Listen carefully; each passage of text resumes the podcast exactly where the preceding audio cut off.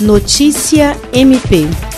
A Procuradora-Geral de Justiça do Ministério Público do Estado do Acre, Cátia Rejane de Araújo Rodrigues, se reuniu nesta segunda-feira, 1 de junho, com o governador Gladson de Lima Cameli para falar sobre as ações que o MP tem empreendido na região do Juruá e sobre o andamento das obras do hospital de campanha que vai atender a população daquela regional e do Tarauacá em Vira. O hospital está sendo erguido anexo ao Hospital Regional do Juruá e será a unidade de referência para o tratamento da Covid-19. Segundo o governo do estado, a entrega está prevista para o próximo dia 10 de junho e, após a pandemia, funcionará em caráter permanente. E na tarde desta segunda-feira, 1 de junho, os promotores de justiça que compõem a força-tarefa do MPAC na região do Juruá inspecionaram as obras do hospital de campanha. A inspeção foi feita pelo coordenador da regional, promotor de justiça Ocimar Júnior, e pelos promotores de justiça Fernando Henrique Santos Terra, Iverson Bueno e Pauliane Mesabarba Sanches. Jean Oliveira, para a Agência de Notícias do Ministério Público do Estado do Acre.